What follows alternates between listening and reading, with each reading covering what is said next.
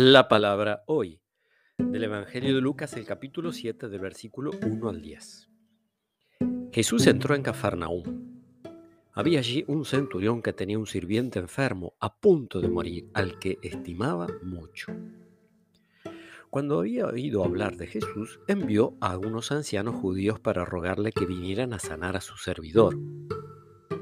Cuando estuvieron cerca de Jesús, le suplicaron con insistencia, diciéndole, él merece que les hagas este favor porque ama a nuestra nación y nos ha construido la sinagoga. Jesús fue con ellos, y cuando ya estaba cerca de casa, el centurión le mandó decir por unos amigos, Señor, no te molestes, porque no soy digno de que entres en mi casa. Por eso no me considero digno de ir a verte personalmente.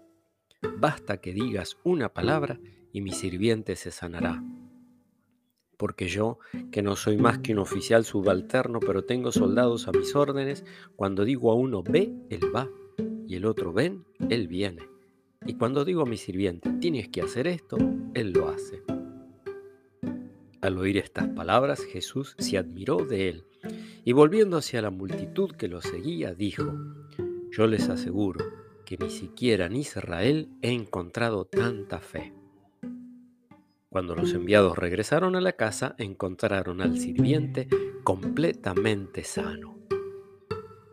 Palabra del Señor.